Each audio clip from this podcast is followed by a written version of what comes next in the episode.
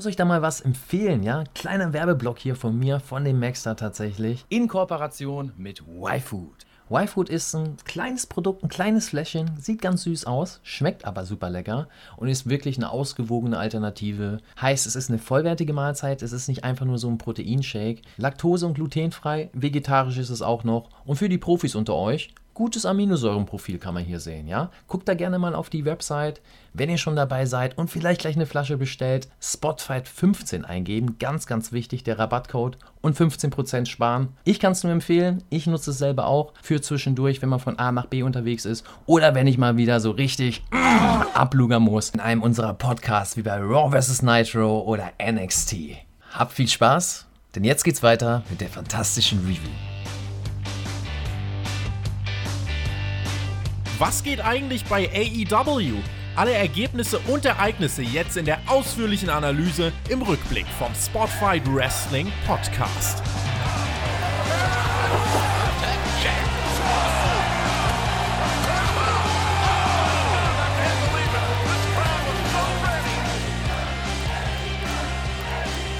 ...21.01.21. Das ist doch mal ein schönes Datum. It's Thursday. You know what that means. Ihr hört den Spotfight Wrestling Podcast. Mein Name ist Tobias Enke und das ist die Review zu AEW Dynamite. Alex ist im Producer Homeoffice gefangen und muss sich durch die Arbeit durchboxen. Ein Raun geht durchs Stadion. Beste Grüße, Brother Friend. Der ist nächste Woche wieder am Start. In dieser Woche hört ihr dafür die Kombination, die für euch auf Patreon den Monday Night War durchlebt. Da schauen wir alle Folgen von Raw und Monday Nitro sind gerade im Sommer 96, Sweet Summer of 69. Und mit wir, da ist neben meiner Wenigkeit der Pro-Wrestler Lex Luger Fanclub-Vorsitzende und unser Nordrepräsentant da Mac gemeint. Drei Stunden Review incoming. It's go time! Oh ja, macht euch auf Überlänge gespannt, äh, gefasst besser gesagt. Schon mal gleich ein kleiner falscher Versprecher, aber ist nicht so schlimm. Ich komme aus dem Jahr 96 und das ist noch in Ordnung. Ne? Bei Nitro ist es wild. Ist es denn bei Dynamite auch so wild? Das ist die Frage. Also im Tie-Up jetzt der erste kleine Botch vom Maxter, das ist notiert. Der war nicht ganz sauber, das, der war nicht ganz sauber, Mac. Das, das ist in Ordnung. Das ist völlig in Ordnung. Weißt du, das wird mir, weißt du, das wird mir, diese Sprüche, die werden mir alle noch auf die Füße fallen, Tobi. Das wird dir alles noch auf die Füße fallen. Bei Raw vs. Nitro erwähnen wir oft mal im Zusammenhang äh, mit Nitro ja auch Dynamite. Mal schauen, oh, ja. ob wir heute auch ab und an mal Nitro erwähnen. Äh, das ist dann was für, für die Veteranen unter unseren Hörern, ne? Allerdings, ich weiß aber nicht, ob man zu viel Brücken schlagen soll. Man kann da ja immer Leute, äh, wie sage ich so schön, auf den Schlips treten. Durchaus. Mit gewissen Aussagen. Aber ähm, ich weiß ja, dass es ein Highlight bei Dynamite gab für dich. Ja, das habe ich auch schon gefeiert via Twitter. Hm. Ähm, da kommen wir aber gleich noch zu. Ne? Da äh, reden wir im Laufe der Review dann mal drüber. Aber zum Selbstschutz würde ich sagen, dass wir jetzt einfach mal direkt in die Review starten. Schreibt uns doch gerne in die Kommentare, wie ihr diese Show fandet. Und wenn ihr es noch nicht getan habt, denkt dran, dieser Review einen Daumen nach oben zu geben. Gestern war ein besonderer Tag. Es war der Geburtstag von Brody Lees ältestem Sohn minus eins. Also das hat man uns zumindest so gesagt. Brody Jr. hat gefeiert und er durfte sogar auf der großen TV-Bühne feiern, denn mit ihm und der Dark Order startet Dynamite. Ich habe die die ganze Zeit über lächeln müssen. Es gab Kuchen und auch wir wünschen natürlich nachträglich alles Gute. Und ähm, Brody Jr., der hat auch wirklich verstanden, wie das funktioniert im Catchen. Ne? Der hat eine Maske auf, also weiß er, dass jetzt seine Mimik und Gestik im Gesicht nicht ganz so wertvoll ist. Also was macht er? Er drückt sich anders äh, aus. Und zwar mit Gesten mit den Daumen und winkt mit den Armen und so weiter. Ich glaube, der hat das Wrestling-Business schon verstanden. Der hat das schon quasi in die Wiege gelegt bekommen. Ich glaube, sein, sein Daddy hat ihm da sehr, sehr viel mitgegeben und sehr, sehr viel erzählt. Und ja, ist eigentlich ein ganz schönes Ding, das zu sehen. Ne? Es ist ungewohnt in einer Mainstream-Promotion äh, wie AEW, dass man sowas macht, also in, in einem Hauptprogramm tatsächlich, ne? so ein Spotlight dem Kleinen gibt. Ähm, aber ich finde das super, ich finde das schön. Ich glaube, das kommt auch sehr gut an beim Publikum, wenn man da den Bogen nicht zu weit überspannt. Wenn man den Bogen nicht zu weit überspannt. Er saß hier in Brodys ja, alter Robe, in der Robe seines alten äh, oder seines Vaters saß er hier auf den Schultern von seinem Lieblingswrestler Ten, Preston Vance. Dann kam Luther heraus, der hat sich ja schon ein Promo-Gefecht mit äh, Minus One bei äh, AEW Dark geliefert, beziehungsweise Negativity One. Und hier hat Luther die Party unterbrochen mit seinem Partner Serpentico, hält dann eine Promo und meint, du denkst, ich sehe doof aus? Du bist der, der doof aussieht. Das Chaos Project mag keine Kinder. Wir ruinieren jetzt deinen Geburtstag. Dann bricht ein großer Brawl aus und well. wer kommt heraus? Unser Cowboy, Hangman Adam Page. Und der denkt sich einfach, Leute, ich bin jetzt ein Cowboy mit Flügeln, springt mehrere Meter von der Stage auf alle drauf. Und dann startet unser Opener Eight-Man-Tag Dark Order und Hangman gegen Chaos Project und TH2. Geiler Spot vom Hangman. Ja, der Hangman hat da gezeigt, dass er fliegen kann. Ja? Das ist einer, der ist nicht nur auf dem Ross gut, sondern auch in der Luft scheinbar äh, ja, ganz gut, ne? Multifunktions-Hangman. Wie fandst du den, wie fandst du den Anfang der Show insgesamt? Hat man den Bogen denn überspannt? Weil ich habe mir so gedacht, ähm, auch so dieses ganze Opening-Segment, wie man, äh, wie man dann auch äh, den Sohn von, von Brody einbezogen hat. Also ich, es war ein bisschen beklemmt, aber ich dachte mir, das kann, also, das ist doch einfach, es ist doch einfach eine schöne Geste. Also, warum soll ich das jetzt schlecht finden? Es war auch für mich nicht too much. Es war auch insgesamt sehr organisch und sehr harmonisch, fand ich hier eingebunden. Und äh, zu mhm. sehen, dass der Kleine da Spaß hat, keine Zelle von mir empfindet dann irgendwie, oh, das war aber nicht toll gebuckt. Ja, ganz und gar nicht. Also, das sollte man auch so betrachten. Einzige Frage, die man sich stellt, ist halt, muss sowas im Hauptprogramm laufen? Ne? Also, das Gut, ist ja. eine Sache, ähm, das hätte man auch bei Dark machen können, wenn es jetzt nur für den Kleinen ist. Und dafür ist es ja. Ich glaube nicht, dass es dafür ist, um da jetzt die Million-Dollar-Storyline rauszuspinnen. Ähm, das ist so die einzige Frage und die einzige Kritik, die man da stellen kann. Sonst finde ich das auch völlig in Ordnung. Es ist was Schönes. Ich meine, der Kleine hat, äh, und das will keiner erleben, ja, äh, mit einer der wichtigsten Personen in seinem Leben verloren, ja, seinen Vater der sicherlich ein großes Idol für ihn war als Wrestler auch noch. Ja. Und äh, das ist erst ein paar Wochen her. Ne? Also vergesst das bitte nicht. Äh, der Junge steht noch voll in der Trauer und er wird gerade sehr gut abgelenkt. Ähm, das finde ich gut, dass er abgelenkt wird. Ich finde es gut, dass er aufgefangen wird. Und ich finde es schön, dass man das auch mal auf der großen Bühne sehen kann, weil woanders siehst du das nicht. Sechs Minuten gegen dieser Opener, flinkes Match. Die Stimmung im Daily's Place war auch wirklich gut. Also, wie du gerade schon gesagt hast, die Fans haben das gut angenommen. Der Hangman durfte auch einmal das ganze Gegnerteam zermatschen. Ich denke, die hatten auch alle richtig Spaß. Wenngleich nicht alles zu 100% perfekt gesessen mhm. hat.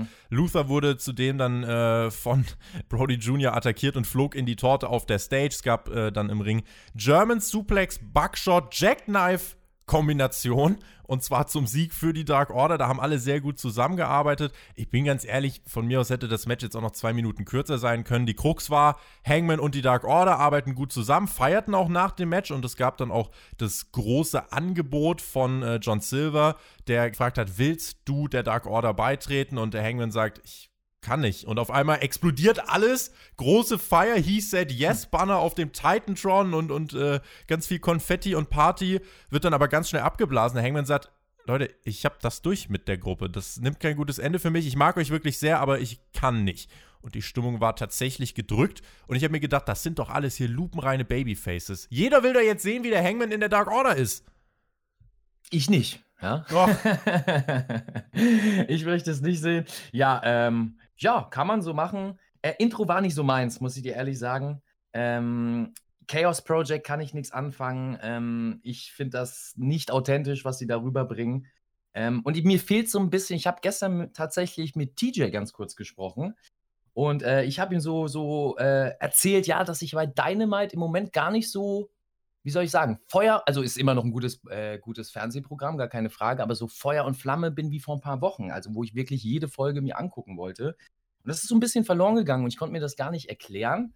Und Alex hat da was ganz Wichtiges gesagt, ähm, weil ich ihm so ein, zwei Dinger umschrieben habe und er hat es da gut auf den Punkt gebracht. Mir fehlt ein bisschen die Ernsthaftigkeit. Hm. Also es ist in jedem Segment und in jeder Gruppierung ist Humor. Alles ist irgendwie so mit dem Augenzwinkern. Es gibt im Moment wenig Leute, die ernst sind, also die ernstzunehmende Wrestler sind und das auch ernst rüberbringen, in dem Sinne, dass sie halt mal kein Augenzwinkern-Joke machen. Und das war mir hier am Anfang schon zu viel. Ich finde die Dark Order, klar, man kann nichts anderes machen jetzt. Die muss man irgendwie als Faces darstellen, ähm, nach dem, was passiert ist, leider. Ähm, aber ich weiß nicht, das ist alles, das, ich, mir hat da irgendwie, mir haben da irgendwie die klaren Lager gefehlt und die Ernsthaftigkeit einfach zu Beginn. Um ja. das wirklich abzufeiern. Wäre natürlich spannend, wie das dann halt mit einer großen Crowd jetzt funktionieren würde. Ich glaube, man mhm. würde es mehr verzeihen, wenn jetzt hier irgendwie 8000 Leute das richtig krass abfeiern würden, weil dann mhm. würde man sagen, ja, come on, wenn es funktioniert, funktioniert Ich glaube, es würde funktionieren. Also ich würde mich aus dem Fenster lehnen und sagen, der Großteil will den Hangman in der Dark Order sehen ähm, und äh, kann mir vorstellen, dass die als Face-Gruppierung dann auch wirklich was erreichen können. Stell die dann irgendwie gegen die Elite, Hangman nimmt Kenny den Titel ab in einem Jahr und alle rasten aus. Das ist ja durchaus möglich. Ich verstehe aber absolut den Punkt und äh, kann das wirklich, äh, ja, sehe das auch bei mir dann durchaus, äh, wenn man es so betrachtet. Es ist wirklich überall immer so ein Strich Humor mit drin, wenn du jetzt mal irgendwie Moxley, vielleicht noch Sting und Darby Allen abziehst. Äh, genau, das sind die einzigen, die hätte ich jetzt auch genannt, wo jetzt nicht so wirklich äh, so die Humorschiene bedient wird und die man auch ernst nehmen kann. Ja. Ähm, vielleicht noch ein Eddie Kingston, ja, der auch in seinen Promos das zumindest immer so rüberbringt. Ja. das, das, das, das huckt mich auch gleich. Also das merke ich, wenn diese Parteien dann im Ring sind oder wenn es um die Leute geht, da bin ich gleich Feuer und Flamme für. Und mir geht es gar nicht darum, dass ich die Wrestler toll finde, sondern weil einfach die Story mich mehr anspricht als jetzt dieses ja, Internet-Comedy-Verhalten in manchen Fällen. Ne? Apropos lustig und Internet-Comedy-Verhalten, MJF und Chris Jericho waren hm. Backstage, hypten den Main-Event nochmal, die Inner Circle Tag Team Challenge. Das wird uns nicht auseinanderreißen, es wird uns zusammenschweißen. MJF meinte, Chris und ich, wir werden bald AW World Tag Team Champions. Ähm, gut, so, so viel der Inner Circle auf Flachsen mag. In dieser Woche waren die ja schon alle ernster. Ja, das war kurz und war auch okay, die Promo. Also die fand ich völlig in Ordnung. Das kann man so machen. Können auch beide sprechen, das steht ja außer Frage. Ne? Da braucht man ja gar nicht viel drüber zu sagen. Ich glaube, da weiß jeder Zuhörer, an was man da ist bei Jericho und MJF. Baute den Main Event auf und dann ging es weiter mit Stings Gratulation an Darby Allen. Ich habe in den letzten Wochen angedeutet, zu viel Sting, zu wenig Entwicklung. Ich war also sehr gespannt auf dieses Segment in dieser Woche. Wie geht's dir, wenn du so an Sting bei Dynamite denkst? Mm, war ich auch gespannt. Ähm, ich muss sagen, ich habe letzte Woche Dynamite beziehungsweise das Special mir nicht gegeben. Mhm. Ähm, war dementsprechend, ja, relativ gespannt, was heute mit Sting passiert und ob sie da schon weiter sind und habe festgestellt, sie sind nicht wirklich weiter bei Sting. Also es ist, äh, es wird sehr, sehr langsam aufgebaut, die Sting-Story und jetzt spricht er am Mikrofon, was ganz cool ist, aber äh, ich weiß noch nicht so wirklich, wie soll ich sagen, der an, anfängliche Hype bei Sting, ich weiß noch nicht, ob das immer noch so ist bei mir, ob, also, ob er das halten kann. Nee. Ne? Ob, ob, ob, ob euch jetzt nicht schon langsam anfangen zu denken, mm, ah, das könnte man doch mal in die Richtung bringen. Also selber anfangen, kreativ zu werden. Vor allem, wenn er eben jede Woche Zeichen. auftritt, ist halt so ein bisschen, damit verliert es so ein bisschen das Besondere. Was halt letzte Woche passiert ist, da gab es die erste physische Auseinandersetzung von Sting und jemandem, weil mhm. Sting äh, den Baseballschläger eingesetzt hat gegen Ricky Starks unter anderem. Und mhm. jetzt in dieser Woche war es das erste Mal, dass Sting ähm, mit Darby Allen direkt gesprochen hat. Also das sind so Baby-Steps, genau, kann sind, man sagen. Genau, das sind Mini-Steps. Ich finde es halt schwierig, also in der Serie kannst du sowas gut erzählen. Im Wrestling ist das halt ein bisschen schwieriger, ähm, das von Woche zu Woche zu strecken. Die Leute haben zu wenig Geduld vielleicht auch. Richtig, ne? richtig. Man ist das ganz, vor allem durch, äh, sage ich jetzt mal, durch das WWE-Programm ist man das die letzten 15 Jahre ganz anders gewohnt. Und ich finde, äh, wir haben bei AW schon einige Storylines, die sehr, sehr langsam erzählt werden, die auch funktioniert haben. Aber wenn du sowas wie Sting hast und so eine Legende und das dann so streckst, ah, ich weiß nicht, auch noch ohne Fans, ohne Crowd, das könnte, ich hoffe nicht, dass das passiert, aber es könnte äh, so sein, dass irgendwann mal die Luft raus ist und man halt denkt, ja gut, Sting ist da, ähm, ja, man hätte mehr draus machen können. So, und ich will nicht, dass das in so eine Richtung geht. Deswegen hoffe ich noch, also meine Hoffnung ist noch nicht äh, ganz erloschen. Ich hoffe noch, dass dann noch was kommt. Irgendwas, aha, deswegen haben sie den Stinger so lange nicht äh, wirklich, äh, sage ich jetzt mal, mehr machen lassen. Man hat ja hier was aufgebaut durchaus. Also richtig, genau. genau ne? Sting kam hier heraus mit Brody Lee-Shirt, schöne Geste und äh, wurde auch gefeiert. Danach war Zeit für den Entrance von Darby Allen. Das Publikum klatschte, Darby Chance, also der ist auch over als Champion. Und dann meinte Sting, irgendwas an dir erinnert mich an mich. Und du bist ein großartiger Wrestler und ich will der Erste sein, der dir hier wirklich auch gratuliert, dass du unser TNT-Champ bist, das Aushängeschild bist. Letzte Woche habe ich mich darum gekümmert, dass du eine faire Chance hast, auch deinen Titel zu verteidigen. Und dann hat sich Taz zugeschaltet mit seiner ganzen mhm. Crew, also mit Brian Cage, mit Will Hobbs, mit Ricky Stark und mit Hook. Und Team Taz hat dann sich geäußert und hat gesagt, ihr kämpft dreckig, ihr kämpft irgendwie im Street-Style mit dem Baseballschläger da. Wir sind hier die Gentlemen. Jetzt liegt der Ball aber in eurer Ecke. Und Sting flüstert Darby etwas ins Ohr. Und Darby meint, ihr wollt das auf den Straßen mit uns austragen. Be careful what you wish for, because it just might happen. Und dann ist natürlich jetzt die große Frage, weil dann hat auch Excalibur gesagt, Sting und Darby Allen haben akzeptiert sehen wir jetzt ernsthaft Team Taz gegen Darby Allen und Sting in einem Street Fight? Hm, weiß ich nicht, ob das. das also, das Richtung wäre, wenn wir, wenn wir die ganze Zeit sagen, wir wollen eine Entwicklung, das wäre wär, jetzt mal ein das wär, Schritt. Das, das wäre das wär ein großer Schritt. Äh, ich fand die Promo auch gut, weil es für mich, also für mich gefühlt, das erste Mal was Ernsthaftes war in dieser Show. Ähm, wo ich dran glauben konnte, wo ich gedacht habe, oh, jetzt geht's los, die wollen, ne? Die wollen, die wollen kämpfen gegeneinander. Fand ich geil. Ich finde auch gut, wie Tess am Mikrofon spricht. Ich finde, das, das perfekte Sprachrohr für seine Gruppierung. Die anderen könnten es wahrscheinlich nicht besser machen am Mikrofon. Ricky Starks ähm, kann es natürlich besser machen. Ja, Ricky Starks kann alles Hallo. besser machen. Das steht außer Frage. Nee, ich finde es eben gut, dass Ricky Starks nicht so im Spot, den soll man noch ein bisschen schützen. Ich finde es gut, dass er seine Spots bekommt, wo er auch spricht, aber nicht zu sehr im Spotlight ja. ist, damit er äh, ja nicht in irgendwelche Fettnäpfchen treten kann. Hm. Der soll schön geschützt bleiben und aufgebaut werden. Das ist schon richtig so. Und ähm, ja, geile Gruppierung, mir gefällt das. Mir gefällt das auch, dass sie Sting und Darby jetzt so als gemeinsames Problem sehen und nicht die einzelnen. Also ist noch mehr die Verbindung zwischen Sting und Darby. Ich bin tatsächlich gespannt, wo das jetzt hingeht. Ähm, aus dem persönlichen Anliegen hoffe ich, dass Sting nicht in den Ring steigt. Also gar nicht wegen Verletzungsgründen oder so, einfach zum, zum Spannungsfaktor. Ich hoffe, da kommt noch was anderes. Also was, womit wir alle nicht gerechnet haben. So, so ein Twist, und dann gibt es irgendwann mal Sting in einem vielleicht Cinematic-Match oder sonst wie.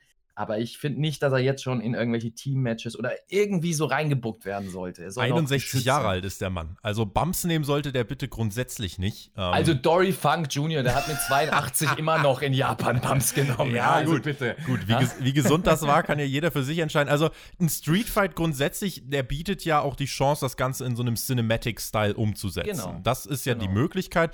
Und du könntest das sicher auch so äh, zurechtbasteln, dass Sting dann nicht viel mit zu tun hat. Mir sind ein paar Sachen wichtig. Sting soll bitte hier niemanden pinnen im Laufe dieser Storyline, sondern der Fokus muss auf Darby Allen bleiben.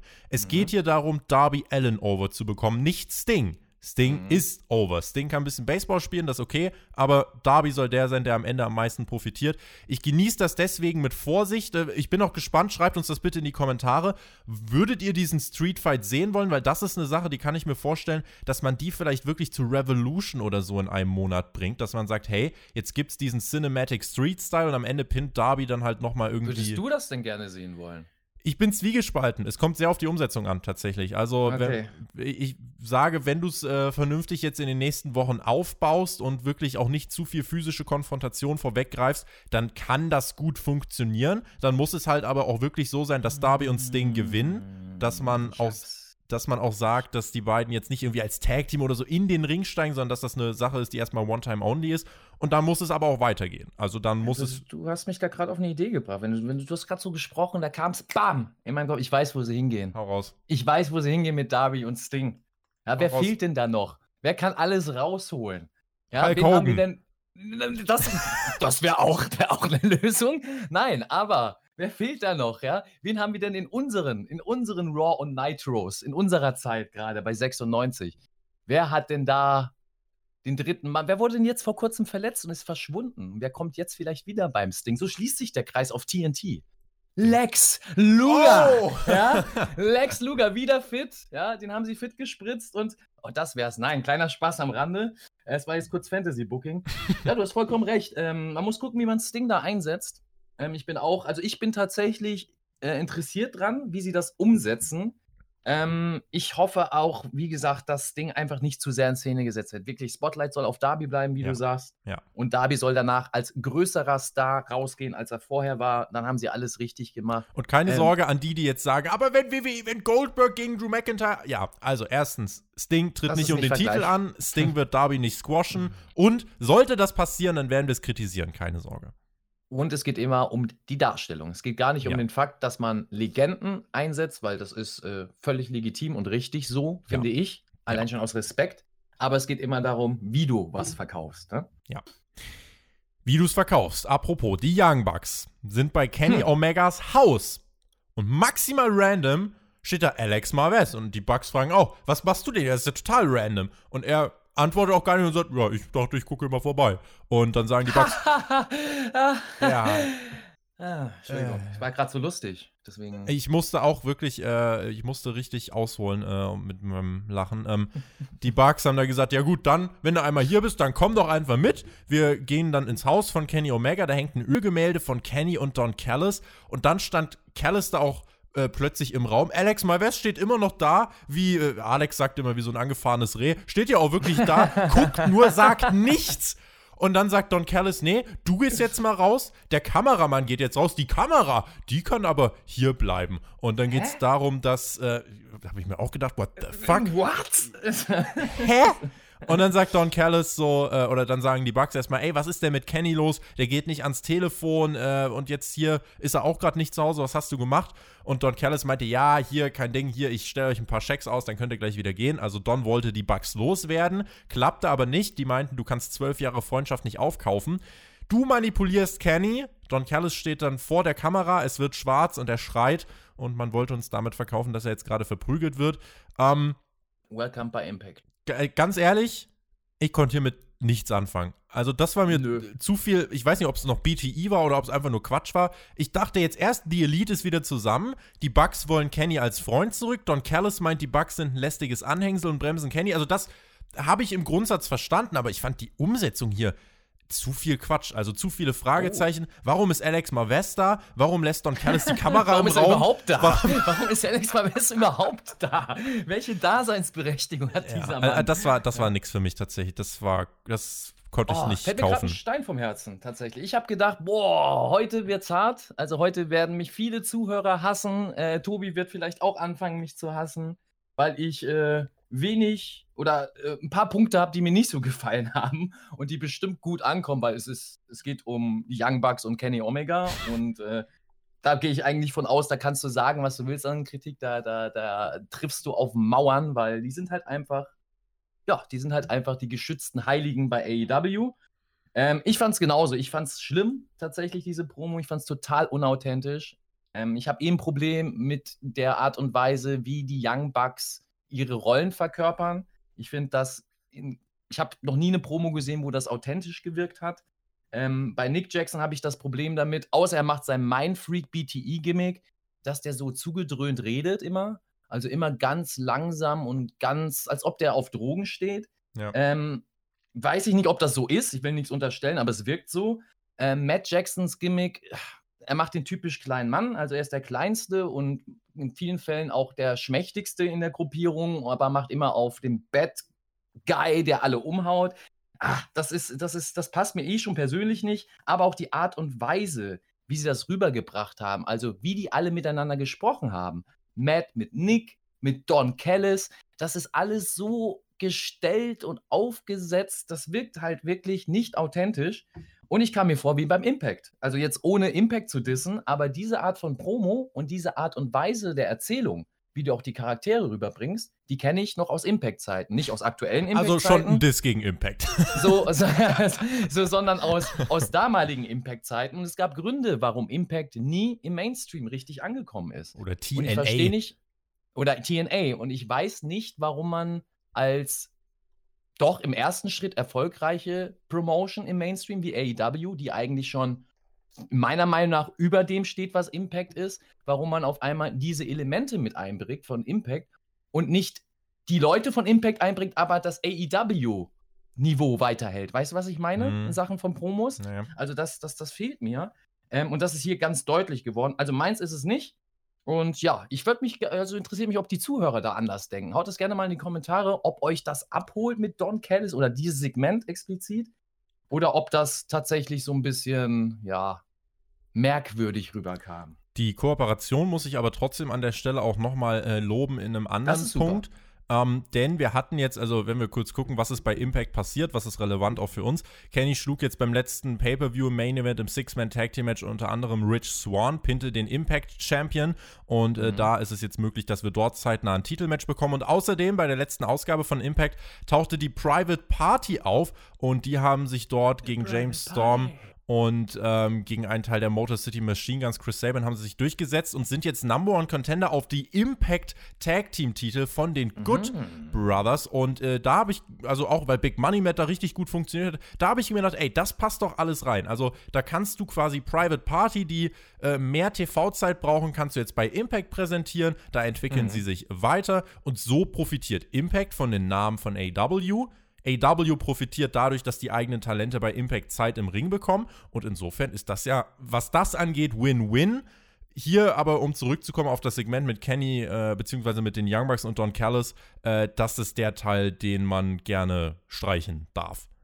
Definitiv. Ne? Und ich gebe dir vollkommen recht zu allem, was du gesagt hast, also dass man dadurch profitieren kann.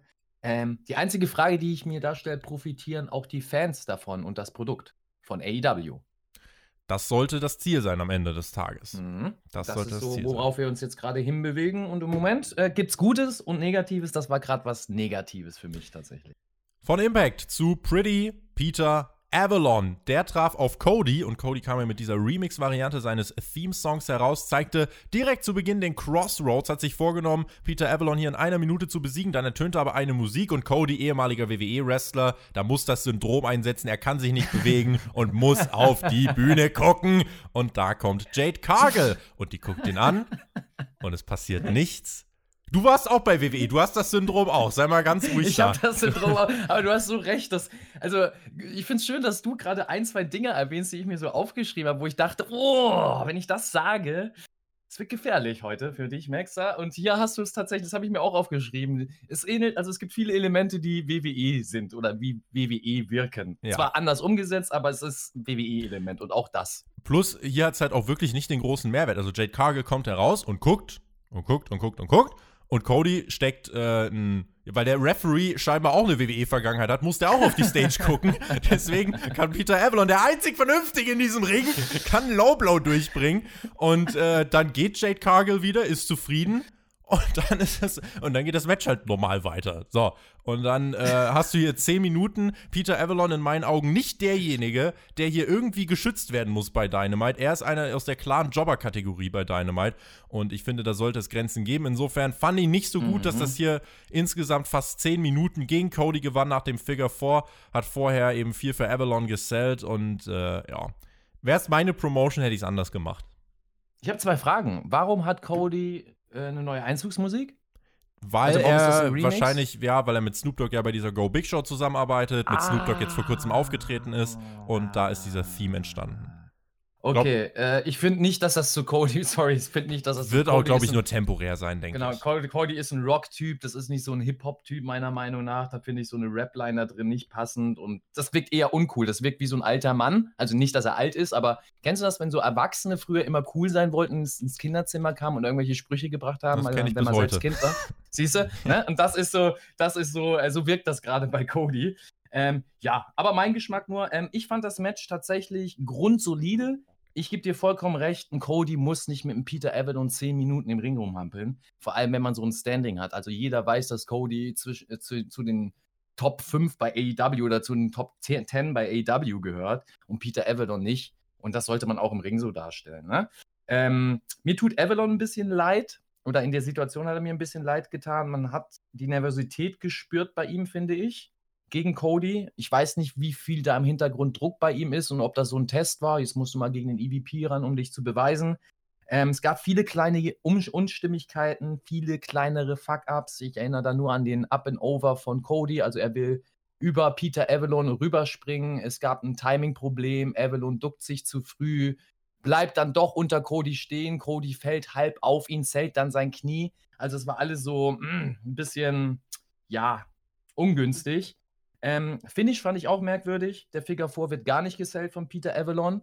Aber dieser ja, geteaste, sagen wir mal, Open Hand Slap von Cody, den zählt er, obwohl er nicht stattgefunden hat, mehr als in Figure 4. Hm. Und dadurch wird das Match beendet. Hm. Und das mag ich nicht. Ich mag nicht, wenn du Wrestling-Moves nicht sellst und wenn, wenn auf einmal ein Move, der seit 30 Jahren, 40 Jahren geprägt worden ist, vor allem durch einen Ric Flair und wo es fantastische Finish-Sequenzen gab, wenn auf einmal äh, der Fan sieht, ach, das ist ja okay, der scheint ja gar nicht wirklich weh zu tun, dieser Move. Mhm. Und das mhm. hast du hier in dieser Situation deutlich gesehen, weil Avalon da einfach nichts gesellt hat und in Cody auch nicht weiter dicht gemacht hat, also nochmal angezogen hat, dass er sellen muss. Das hat mir so ein bisschen, ist mir sauer aufgestoßen.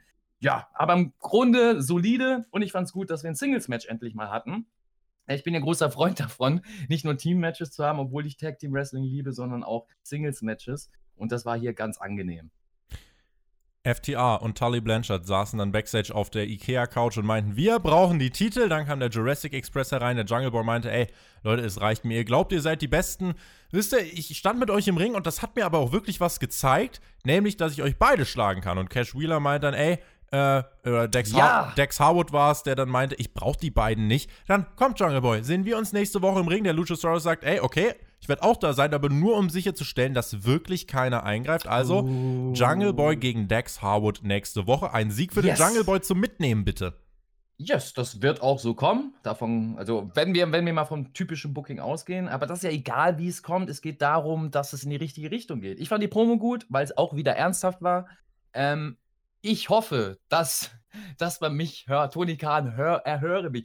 Nimm den Jungle Boy da raus. Ja, lass den glänzen. Das ist ein Star in der Zukunft. Das ist derjenige, den, aus dem wir was machen sollten. FTA ist ein Star-Tech-Team. Lass die nicht mit, mit Markus Stunt und äh, hier, wie heißt der, äh, der Luchasaurus da rumdümpeln. Das ist ein gutes Fun-Tech-Team von mir aus in der Undercard. Da können sie ein bisschen was machen. Lass FTA, den Luchasaurus. Na, das ist so. Luchasaurus. Mobber. Ja. Ja, so, ich mobb die alle, aber ähm, wirklich, der Jungle Boy, das ist Gold, der hat viel Talent, der kann auch jetzt schon, oder der hat, man sieht in den Ansätzen, dass er viel weiter ist als, als die anderen bei ihm im Team. Ähm, der hat gute Ansätze, der hat einen Look, der hat vor allem Namen, der hat, äh, also der ist eigentlich, das Potenzial ist da. Und jetzt fängt es an, ich finde es ganz gut, dass sie ihn, äh, ihn jetzt einzeln gegen einen von FTR stellen. Ich gehe von aus, dass er das gewinnen wird und dass es dann zu FTR gegen äh, den Jurassic Express kommt. Ich hoffe auch in der Konstellation eben, ähm, dass der Jungle Boy mit dem Luchasaurus antritt und nicht mit Markus Stunt. Ähm, ja, also das finde ich doch ganz interessant als Tag-Team-Action, oder?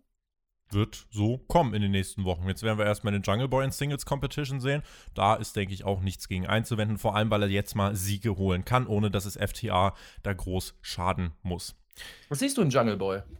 Ich sehe im Jungle Boy einen zukünftigen Topstar. Also auch, ja, dann bin ich nicht ganz alleine. Das Sein neuer schön, Theme wird so abgehen mit dem Publikum. Das, das, da bin ich echt gespannt, weil das, da hat sich ja das Internet ja auch oh, in Lager begeben. Ja, da wurde ja, wurde ja drüber geschossen in alle Richtungen. Was hat Jim Cornette dazu gesagt? Äh, das ist eine gute Frage. Äh, ich werde ich werd über, ich werde, ich denke ich denk mal, der wird das Lied feiern, aber es nicht toll finden, dass man ein 40 Jahre altes Lied auf einmal neu auf. Also wie also, immer, aus Prinzip erstmal dagegen ja, sein, weil dagegen, erst, aus Prinzip erstmal hassen. Erstmal hassen, auch wenn auch was gut ist, das ist egal, ja. Jim Cornette, everyone.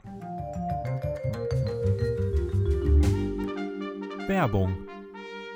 Du, Alex, ganz ehrlich, wenn ich ans Kochen denke im Stress, ich habe da so viel Bock drauf wie auf Emi Sakura bei Dynamite. Du stehst doch aber noch mehr im Leben als ich. Wie, wie machst du das eigentlich? Ja gut, also wenn ich während der Arbeit Stress habe und Hunger, dann mache ich es einfach wie der Vince McMahon, Tobi. Dann brate ich mir ein ordentliches Steak. Ja. Aber das ist ja auf Dauer jetzt auch nicht die Lösung, weil das kostet A Zeit und jeden Tag ein Steak ist jetzt auch nicht so unfassbar ausgewogen. Ich habe mhm. irgendwie, ich glaube, ich muss da irgendwas anderes ausprobieren. Ähm, kannst du dir vorstellen, dass es eine vollwertige Mahlzeit gibt, die gesünder ist als Fast Food, vegetarisch ist und gleichzeitig noch gluten- und laktosefrei ist? Mhm. Bei all den Vorteilen ist das wirklich auch lecker. Und pass auf, das passt sogar alles in eine Flasche und diese Flasche ist auch noch zu 100% aus recycelbarem Material. God damn it, that's good stuff. Tell me more about it. Jetzt, ja, ganz ruhig. Also, Vince, pass auf, setz dich hin.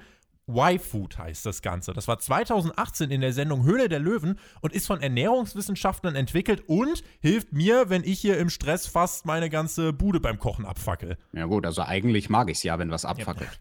Ja, gut, das war mir natürlich jetzt klar. Aber hier, guck mal, äh, warte, yfood.eu das ist die Seite. Und was ein Zufall, mit dem Code SPOTFIGHT15 kann ich aufs ganze Sortiment 15% sparen. Auch du kannst 15% sparen. Und wenn du mal keinen Bock auf eine Flasche hast, kannst du dir auch einen Riegel bestellen oder Pulver. Und da bekommst du sogar gratis einen Shaker dazu. Das ist praktisch. Das heißt, ich kann also in Zukunft mit der einen Hand essen und mit der anderen Hand meinen Flammenwerfer bedienen. Ganz genau.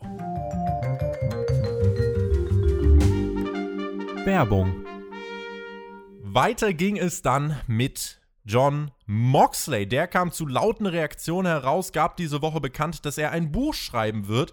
Da werde ich mal ein Auge uh. drauf werfen. Und Mox sollte hier ein Match bestreiten. Sein erstes bei Dynamite seit dem 2. Dezember hat Brusthaar bekommen und sein Gegner hat Bart und Haupthaar. Äh, Elias hat Sehr ganz geil. schön äh, sich verändert und heißt jetzt Nick Comorado klassischer Mox-Brawl, stiff und dreckig und unorthodox, aber auch Comorado durfte dann tatsächlich was zeigen, war kräftig und ähm, ja, dann meinten die Kommentatoren. Wer war das vorher? Ich habe Quatsch gemacht, Mac. Ach so, ich, ich, also, ich dachte, also ich dachte gerade, das war irgend, ich habe irgendwas verpasst. Nein, nein, frag, bitte nicht, frag bitte ja? nicht nach. Nein, für alle, die es nicht verstanden haben, Nick Comorodo ist nicht Elias. Nun, Ach so, Elias. Da, da gibt es übrigens so ein richtig geiles Bild auf Twitter, wie gerade alle Bartträger bei WWE miteinander zusammenhängen. Braun Strowman mit Seth Rollins, ja, das, das mit Elias. Ich, Verschwörungs, dass das, das oh ja. Geschmack ist. Ja, ja, ja, mit Pack.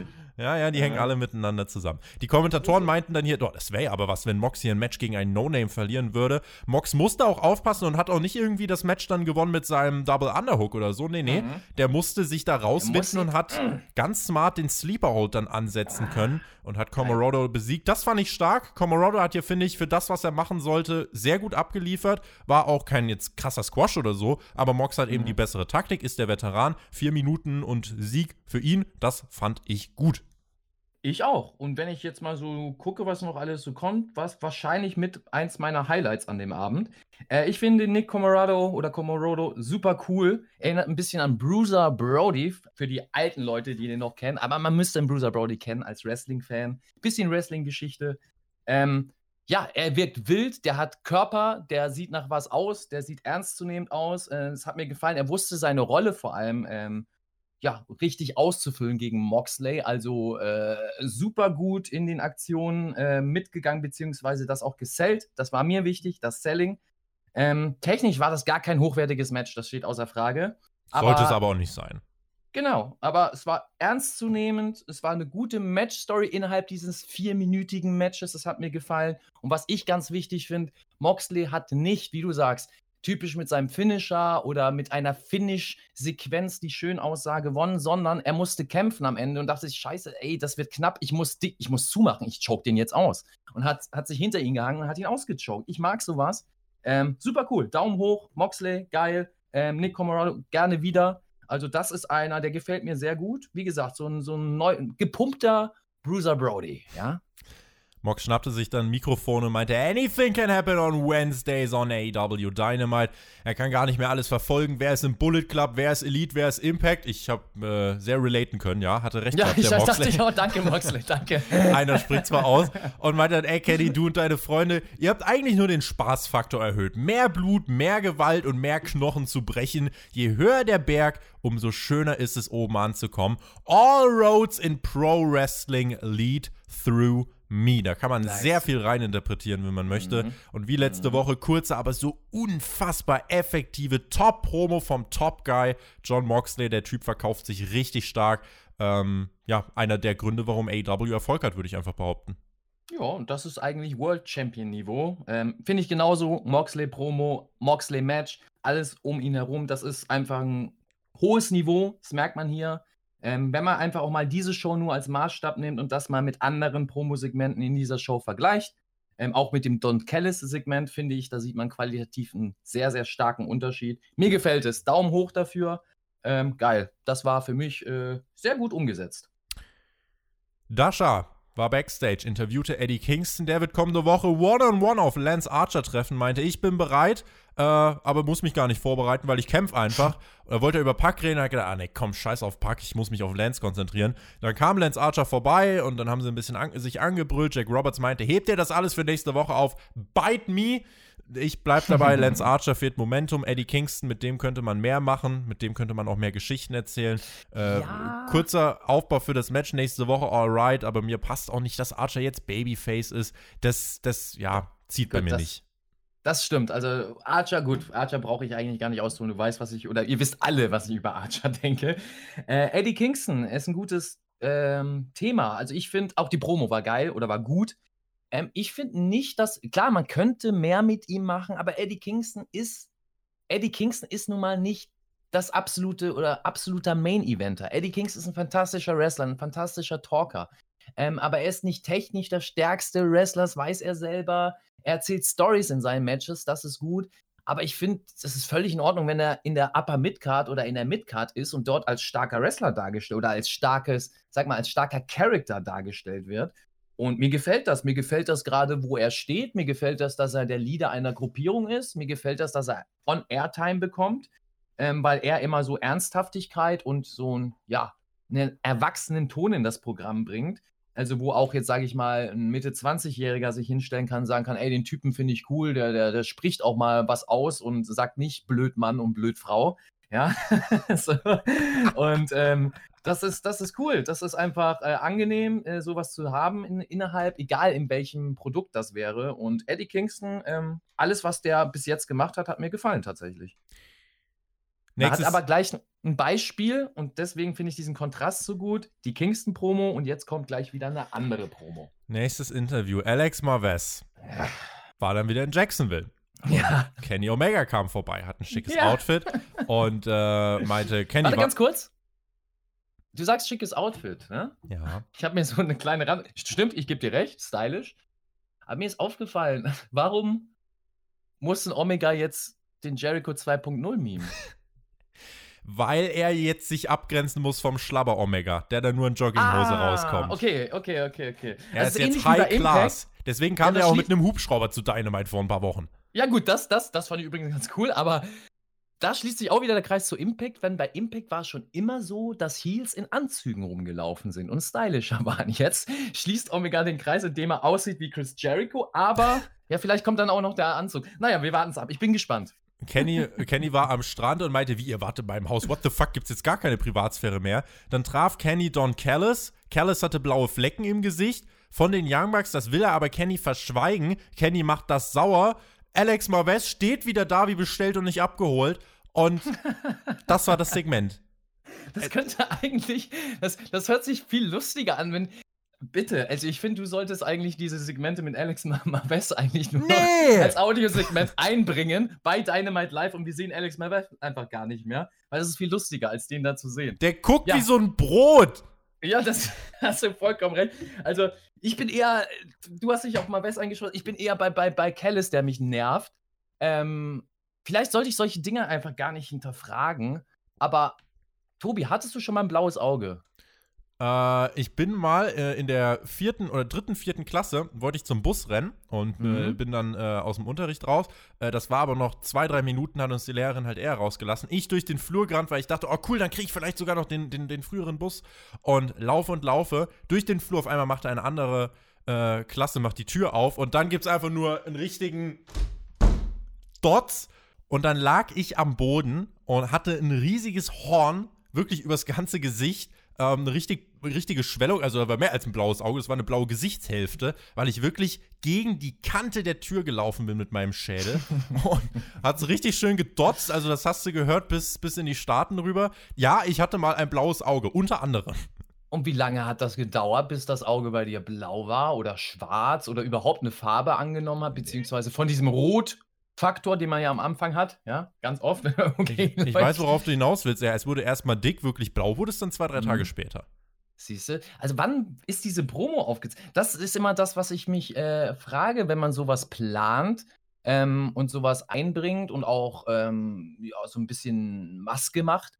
Äh, Warum erklärt man dann nicht, wann die Promos gelaufen sind? Weil so müsste ich ja davon ausgehen, Einfach nur eine Einblendung hours ago oder two days ago genau, oder so. Two days ago oder sonst wie. Weil jetzt gehe ich davon aus, dass es alles am gleichen Tag passiert. Und dann passt das nicht mehr mit dem blauen Auge. Und ich frage, okay, der hat ja also bei seine Regeneration, beziehungsweise sein Körper reagiert ja ganz komisch, ganz anders als alle anderen Körper. Ja, vielleicht hinterfrage ich da zu viel. Vielleicht äh, hat keiner da ein Auge drauf. Hahaha, im wahrsten Sinne. ja, ist für mich ein weiterer Grund, warum ich das unauthentisch Gott. fand. Ja, naja. äh, ist eine Gratwanderung, äh, die aber hier in dieser Woche bei mir auch nicht gelungen ist, wie das, was wir vorhin schon gesagt haben. Äh, ich bin in erster Linie verwirrt.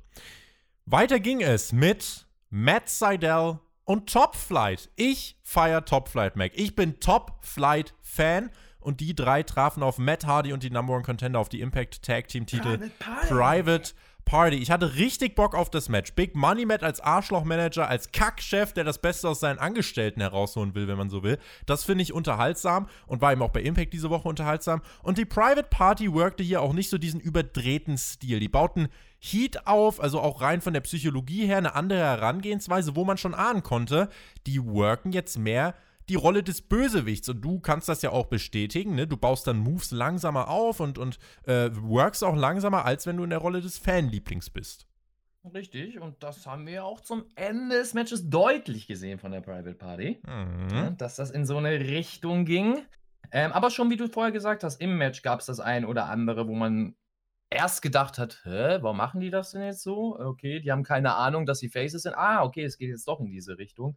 Ähm, aber es gibt doch eigentlich gar keine Heels und Faces bei AEW. Wer hat Tobi. das denn schon wieder gesagt? Ja, das ist ja also, was soll das denn jetzt? Das, ja, du, ja? Wo du immer deine äh, äh, Get Your Facts right, ja? Nicht irgendwelche Jim Cornette-Quellen hier facts. bemühen. Das hat nichts mit Cornette zu tun, ja. Zum Und Glück. Cornette, nochmal so viel dazu Och an alle nee, AEW-Hörer. Ja, Cornette. Cornette. Ja, Cornette, Och nee. ganz wichtig. Ah, ja. Ein Mann mit 45 Jahren Ach, Fachwissen ja, aus dem feiert Wrestling. ihn, werdet Ja? feucht von ihm. Ist mir das ist so. scheißegal. Auch wenn er, auch wenn er sehr, sehr, ja, sehr. wedelt äh, euch ein zu Jim Cornette. ist. Alex wird sich jetzt auch wieder freuen. Herzlichen Glückwunsch, Jim Jeder Cornette. Wrestler, jeder, der im Wrestling-Business aktiv ist, Ja, wird ihn ja, schätzen. ja. Das sage ich dir. Jim Ja. Cornette hat es auch in diese Review geschafft. Herzlichen Glückwunsch. das Tempo in diesem Match wurde angezogen. Das Tempo in dieser Review wird auch angezogen. Gerade Top Flight zeigte wieder mehr und mehr wirklich, warum die so unfassbar gut sind. Ich feiere die so sehr. Es macht richtig Spaß, den zuzusehen. Es gab einen Topi gegen Matt Hardy, der richtig heftig reinknallte. Also das sah sehr übel aus. Matt Hardy hat jetzt nicht so wirklich eine Glückssträhne bei AW, was die Sicherheit angeht, muss man sagen. Und ansonsten die Story-Fortführung. Wir erinnern uns an die letzten Wochen. Matt Hardy wollte ja, dass die Private Party den Stuhl einsetzt, haben sie nicht gemacht. Aber hier hat Isaiah Cassidy, seinem Tag-Team-Partner, unbeobachtet geholfen mit einem Stuhl und Mark Quinn lacht dann und zeigte dann die Shooting Star Press, die ein bisschen kurz gesprungen ist, sodass er mit dem Fuß noch beim Landen die Seile öfter, ne? berührt. Das ist gefährlich, ne? Ja, das habe ich schon ein, zwei Mal bei ihm gesehen. Mhm, Ähm, dachte ich auch schon so, oh, Junge, also das, das sind doch gerade deine Parade und das ist doch das, was ihr könnt. Das muss sitzen, also. Ja, Aber er ist auch ziemlich lang, ne, für die Aktion, muss man auch dazu sehen. Das stimmt. Aber da ein bisschen, ja, war wieder so ein Moment so kurz mal Luft geholt und nach dem Match der Beatdown von Private Party gegen die Faces. Die Wandlung der Private Party wurde also hier herausgestellt. Gab auch nochmal Twist of Fates gegen Seidel und Darius Martin. Und auch wenn das Match hier und da auf Messers Schneide war und ich nicht immer glaube, dass das maximal safe war, fand ich das insgesamt doch unterhaltsam. Die Storyline um die Private Party ist schon allein durch den Auftritt bei Impact jetzt für mich interessanter geworden. Ich bin jetzt investierter als noch vor ein paar Wochen und beobachte das doch relativ gespannt. Dafür Daumen hoch von meiner Seite. Und weil ich es noch nicht oft genug gesagt habe, Top Flight wird großartig werden. Und wie findest du das, dass die Private Party jetzt Heels werden? Findest du das gut? Oder bist du enttäuscht, weil das eigentlich Jungs sind, die du auch gerne anfeuerst und nicht ausbuhen magst? Sie sind für mich jetzt interessanter als vorher. Okay, dann ist doch was Gutes eigentlich, oder? Ich denke in die ja. Richtung gehen? Ja. Ne? Ja. Ja, guck mal. Da haben wir es doch, ja? Private Party, äh, Gleich Top Flight, ungelöst. Gleich und gelöst. Ja, wie du sagst, Top Flight sind äh, super Talente. Ich denke auch, dass die in ein paar Jahren sicherlich äh, sehr viel äh, Wert in der Wrestling-Szene haben werden und auch dem Produkt äh, ordentlich was ja, zusteuern, beisteuern können. Äh, Match sollte das sein, was es auch war. Absolut. Äh, hast ja eigentlich schon alles gesagt. Und ja, kann mir gut vorstellen, dass es den äh, AEW-Fans bzw. modernen Wrestling-Fans sehr, sehr gut gefallen hat, das Match. Ich höre Ja, da aber so ein bisschen das. raus, für dich war der Stil jetzt nicht dein persönlicher Geschmack. Für mich absolut gar nicht, nein. Also, äh, nee, nee, nee, nee, nee. Das ist nicht meine Welt. Ähm, ja, ich brauche ich nicht ausmachen, da wäre mir zu lang, aber es aber ist, beim es es war Cruiserweight Classic mit. Catchen oder was? Aber beim Cruiserweight Classic mit Catchen, aber auch da hatten wir mehr Psychologie, also im Match zwischen mir und TJP war mehr Psychologie Mehr drin Griff und als so. in Ja, ja, jedem ja, ja. Äh, Private Party gegen Top Flight Match bis jetzt. Das wird noch anders werden. Die werden auch noch Matches machen, wo ich sage, oh mein Gott, sind die geil. Äh, ist im Moment noch nicht so der Fall, aber es liegt einfach, ich weiß es, es liegt an mir, an meinem persönlichen Empfinden. Ich bin raus aus der Wrestling-Welt, aus der modernen Wrestling-Welt. Das ist nicht mein. Ich merke das immer deutlicher, vor allem jetzt mit dir bei Nitro 96. Äh, ich sehe viele Matches, die mich da viel mehr abholen, obwohl sie technisch gar nicht so hochwertig sind, weil einfach diese Match-Psychologie, die Herangehensweise ans Wrestling anders ist, einfach ernster. Und ähm, ja, Aber es war gut. Also es war akrobatisch gut hier in dieses Match. Und ich glaube, das hat viele. Könnt ihr auch gerne mal raushauen, also in den Kommentaren, ob euch das Match gefallen hat. Ich würde mal dazu tendieren, dass es mehr Leute gibt, die das Match gefeiert haben. Der Circle war Backstage und Sammy und MJF gerieten da wieder etwas aneinander. MJF meinte, ey, ihr seid mir wirklich alle ans Herz gewachsen. Wir müssen eine Familie sein, um erfolgreich zu sein. Und Sammy auch dich mag ich, weil du keine Angst hast davor, das auszusprechen, was du denkst. Aber bitte versteh endlich, ich bin kein Soziopath, ich bin keiner, hm. der hier alles zerstören will. Ich will das Beste für euch, klar? Und dann gibt's Fistbumps mit dem ganzen Inner Circle, außer mit Sammy. Der meinte, nope, so weit sind wir noch nicht. Sammy wittert, da liegt was in der Luft. Er steht für sich, das ist ihm nicht ganz koscher. Ich mag die Entwicklung, es kann in 100 Richtungen gehen. Auch das mhm. hat den mhm. Main Event nochmal gut aufgebaut. Definitiv. Also 100 Prozent. Gute Promo. Äh, Sammy-Entwicklung ist auch das Interessanteste derzeit beim, beim Inner Circle. Äh, und eine gute Sache beim Inner Circle. Das würde ich mir auch bei Proud and Powerful wünschen. Und ähm, ja, geil, weiter da. Layla Hirsch traf dann auf Penelope Ford. Kip Sabian war mit am Ring mit Miro. Der Butler Charles Taylor, aka Chucky T, war auch mit am Ring, musste den Anweisungen von Kip und Miro Folge leisten. Layla Hirsch hatte die Fans auf ihrer Seite und sticht definitiv, finde ich, mit ihrer Art wieder positiv heraus. Es war so ein Striking-Battle, auch erst mit Penelope Ford. Und man sah dann, wie der Referee Paul Turner irgendwann die Anweisung gab: So, Leute, jetzt komm, wir haben nicht mehr so viel Zeit. Das fand ich ganz, das fand ich ganz, das fand ich ganz spannend zu sehen, weil der hat wirklich gesagt: So, Alter, jetzt macht halt mal. Und dann ja, warum so deutlich? Also, ja. Das, eigentlich ist es ja so, dass es der Fan nicht unbedingt gleich sehen soll, aber hier hat man das ja glaube ich, extra so unterstrichen, dass der Fan das realisiert. Also so hat, deutlich, wie das war, ja, weiß ja. ich nicht. Hat jeder gesehen. Vielleicht dachte man auch, man ist gerade in der Werbepause, ich weiß es nicht. Äh, die beiden so, zogen okay. das Tempo dann auch an. Äh, es gab noch ein bisschen Offensive von Layla. Die zeigte einen Sentendive auf Kip und Butler Taylor. Orange Cassidy saß im Publikum, dem gefiel das. Und Kip Sabian rächte sich aber und hielt das Bein von Layla Hirsch fest. Penelope Ford gewann dadurch das Match. Match selber war solide. Ähm, und ja, diese Story mit, mit Chuck und Miro und so weiter.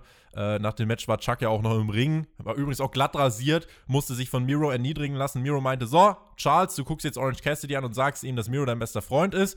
Und äh, das hat er dann auch gesagt. Und dann waren sich die Kommentatoren uneinig, weil Tony Schiavone meinte, jetzt werden beste Freunde getrennt. Und Jay meinte, what the fuck, Mann, er sagt das halt nur, aber er meint das ja nicht so. So, ja, Tony Schiavone, ein, ich, ich, ich, erhebe meinen Finger. Skiavon. Verkauf mich nicht für dumm. Natürlich ist äh, immer noch Chuck Taylor der beste Freund von Orange Cassidy. Nein, ist er nicht. Nein, ist er ja? nicht.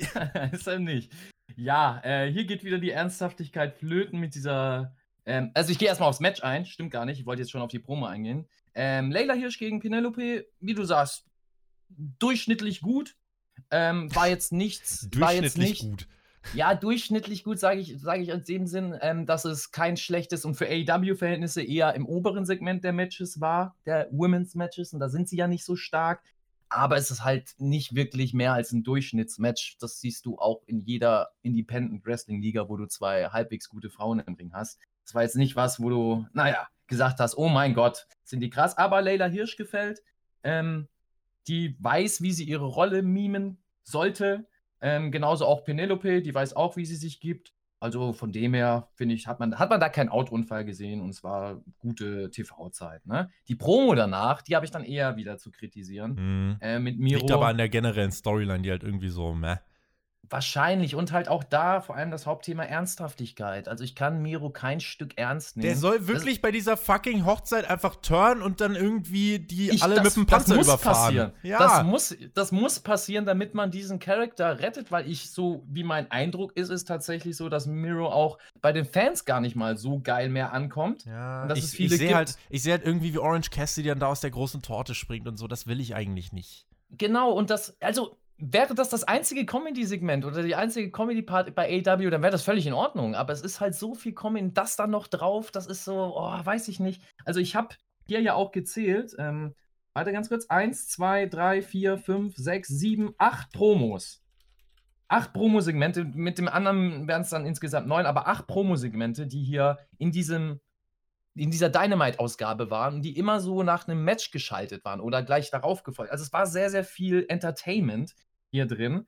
Und ja, es muss nicht so viel Entertainment sein, auch nicht bei Miro. Komm, bringt wieder ein bisschen mehr Wrestling. Ich weiß, der, der, der Tony Khan hat da auch Bock drauf. Also do it, ja? Backstage sahen wir eine Attacke der Good Brothers gegen Penta von den Lucha Bros. Auch Kenny kam dann dazu, harter Beater und ich habe mich gefragt, oh, Phoenix und Pack, wo, wo sind die gerade? Ähm, aber gut. Ja, das habe ich mich auch gefragt. Aber gut. So, äh, und ja. wenn, wir, wenn wir das jetzt mal auseinanderklambüstern, also die Good Brothers und die Private Party, die Bucks und Kenny, die Bucks und die Good Brothers, Kenny, die Good Brothers und Penta, Kenny und Rich Swan, Kenny und Moxley. Mir ist das ehrlich gesagt gerade ein bisschen zu wirr und zu viel und ich habe hier gerade noch ein bisschen was vergessen. Äh, insofern ist da noch reichlich Luft nach oben. Äh, wobei hier, wir haben ja nachher erfahren, wofür das gut war. Man wollte Penta rausschreiben für äh, den, das Match, was dann jetzt bei Beach Break kommen wird. Da, das kann ich ja auch gerade schon mal vorgreifen, sehen wir im Main Event Beach Break in zwei Wochen Kenny Omega und die Good Brothers gegen John Moxley, Puck und Ray Phoenix. Äh, dass das Match krass werden würde, da sind wir uns alle einig. Das war Das jetzt der Aufbau ja. Äh, ändert halt nichts daran, dass jetzt trotzdem hier sehr viele Sachen noch sehr konfus sind. Ja, und zu confused. Also nicht mal so WCW 96 confused, ja. so, dass du sagst, gut, das ist Chaos, aber irgendwie entertaint mich das, dass es gerade irgendwie. Es dreht sich halt alles um den Bullet Club und um Kenny, ähm, was ja auch in Ordnung ist und was ich gut finde als Element, wenn man es cool umsetzt. Aber im Moment ist es ziemlich wirr. Und ich habe so ein bisschen das Gefühl, also jetzt mal so außerhalb der Show, mein persönlicher Eindruck, dass diese Storyline, die wir hier sehen, dass dieser Grundgedanke schon lange entstanden ist und dass das vielleicht eigentlich für einen anderen Zeitpunkt geplant wird und jetzt auf Teufel komm raus durchgezogen wird. Also Solange die- jetzigen Zeitpunkt. Wichtig ist, dass sie wissen, wo sie hinwollen. Das ist der Grund, warum ich Genau. jetzt hier nicht komplett zerreiße. Genau, Äh, ist bei mir auch so, wo ich noch sage, okay, Ja. ich, mir, mir gefällt vieles nicht, aber ich warte erstmal ab, bevor ich mich, bevor ich richtig schieße, ja. Mhm. So, und ähm, hier ist das gerade so, das Gefühl, dass es in so eine Richtung geht.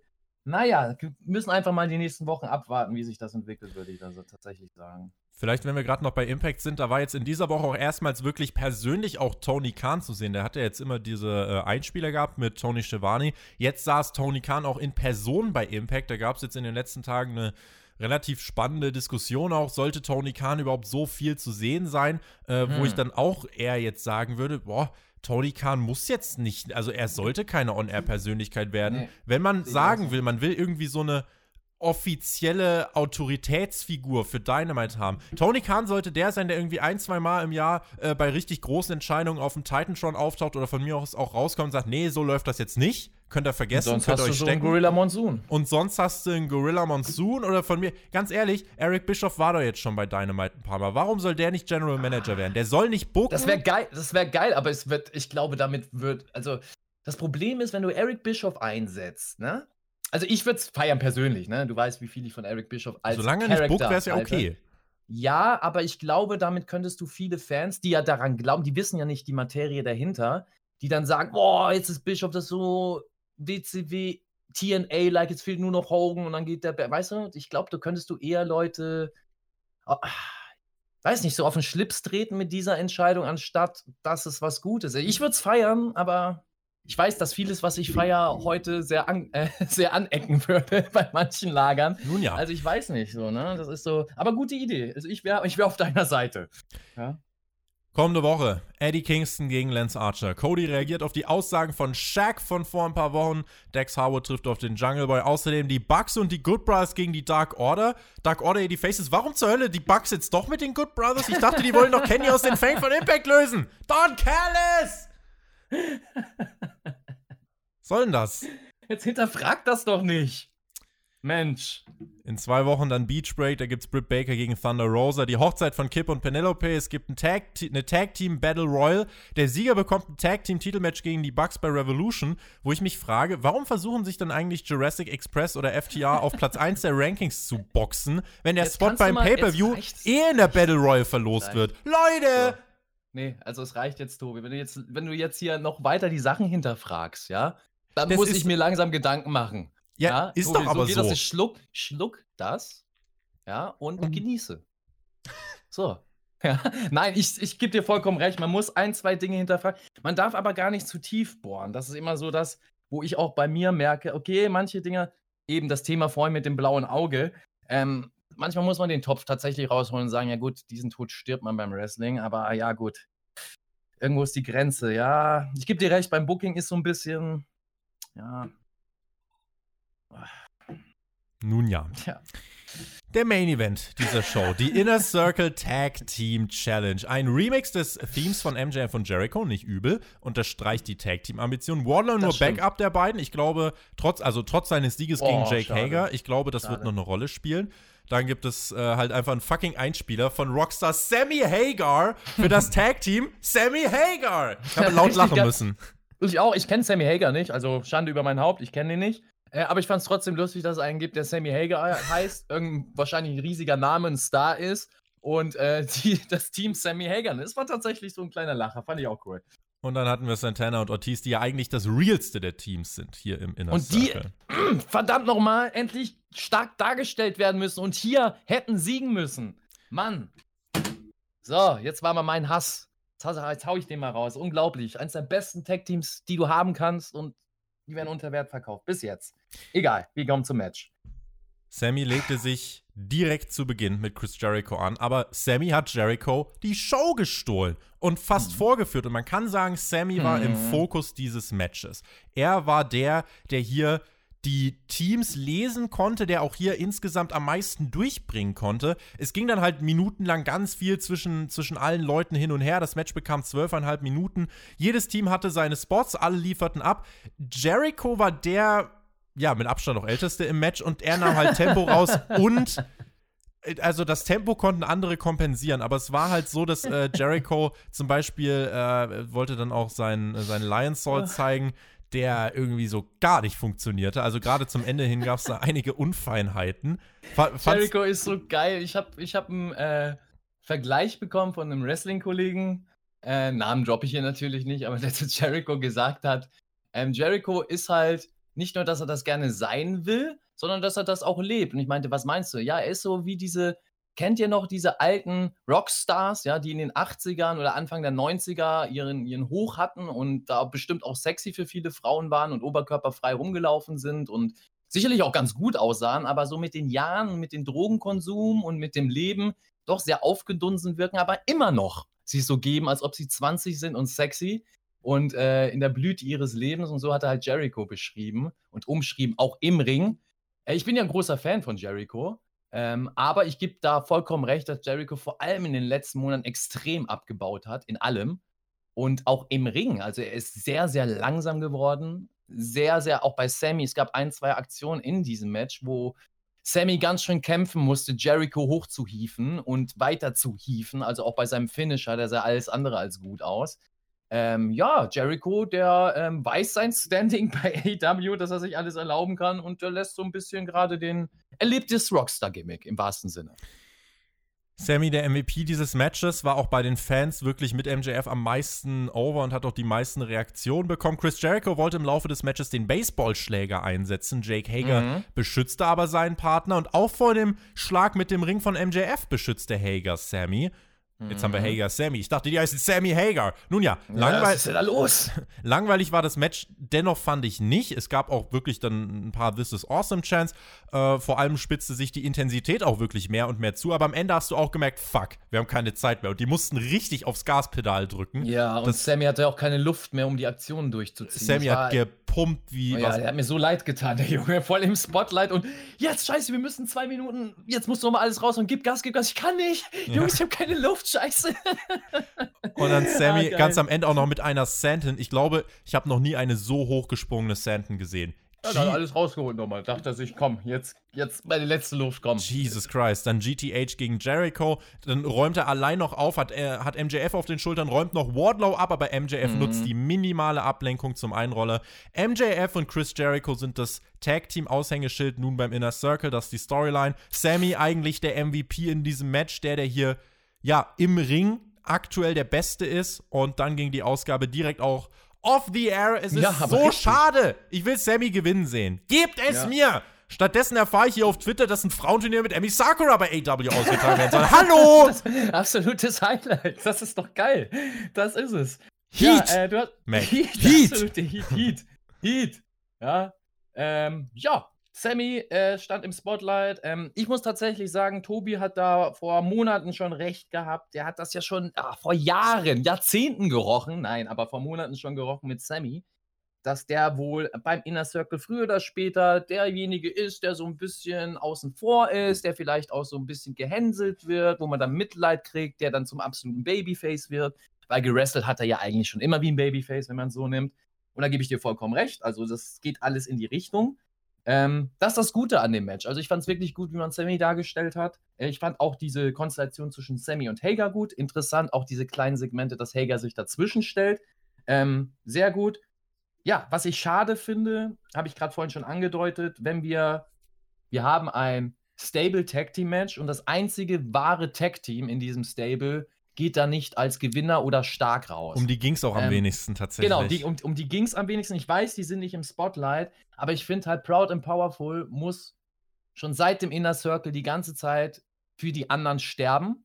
Also im wahrsten Sinne. Wer ist Proud and Powerful bei AEW?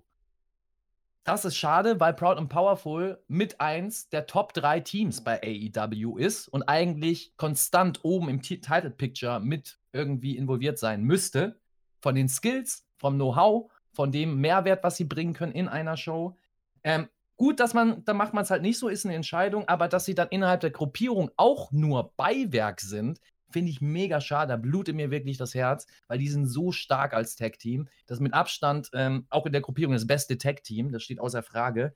Und das wird nicht dargestellt. Der normale Fan weiß nicht, was Proud and Powerful ist. Alle Fans, die nicht Proud and Powerful vorher kannten, wissen nicht, was in diesem Team steckt, wie stark die sind und dass die mit den FTRs und von mir aus auch mit diesen Young Bucks, was weiß ich, was für Matches runterreißen könnten, wo die Leute begeistert wären, sieht man halt nicht. Vielleicht kommt das noch, aber ich finde es halt schade.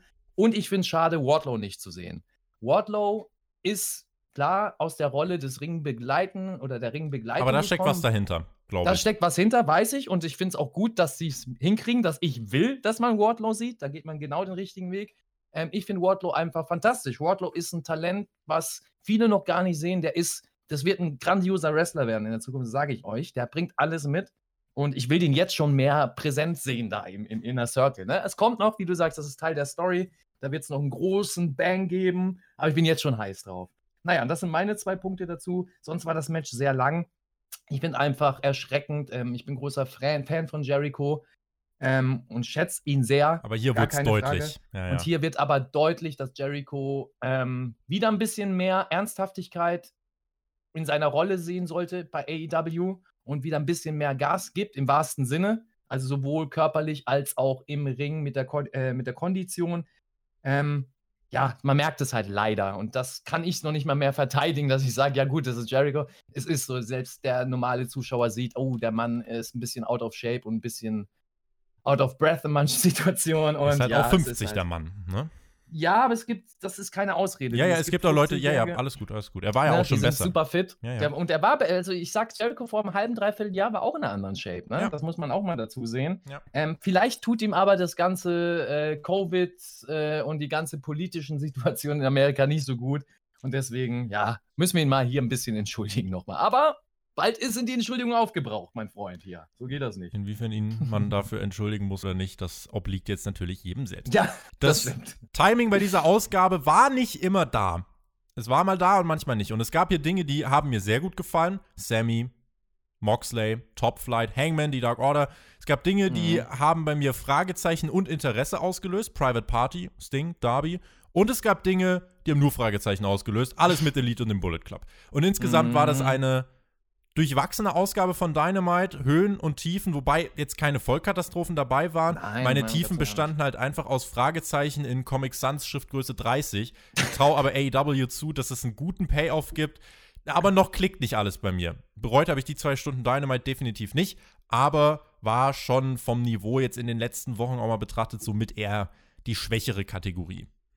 Ja, und es ist, äh, ich gebe dir recht, also dass man nicht die Zeit bereut hat, aber mir kam sehr lang vor und das ist kein guter Indikator. Mhm. Also ich äh, muss ja sagen, ich habe mich drauf gefreut, jetzt hier bei Dynamite mit dabei zu sein, weil ich den Vergleich gerade haben mochte, äh, möchte, wieder. Wir sind gerade in einer heißen Phase bei Nitro im Jahr 96, die NWO ist debütiert. Und da geht es gerade ab und Nitro wird gerade richtig interessant und spannend an vielen Punkten. Es gibt viele Elemente, die mir gefallen, genauso viele, die mir nicht gefallen.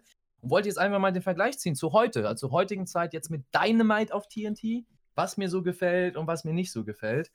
Und äh, ich habe halt bei der Episode, schade, dass es so eine Episode war, wo wohl viele Dinge dabei waren, die nicht so, oder einige Dinge dabei waren, die halt nicht so gut laufen, wo ich so sage, ah, schade, dass es halt da ist. Dennoch, es war keine schlechte Ausgabe, ganz und gar nicht. Es gab keinen Autounfall, es gab kein Match, was schlecht war, wo du sagst, ähm, oh mein Gott, was ist da denn passiert?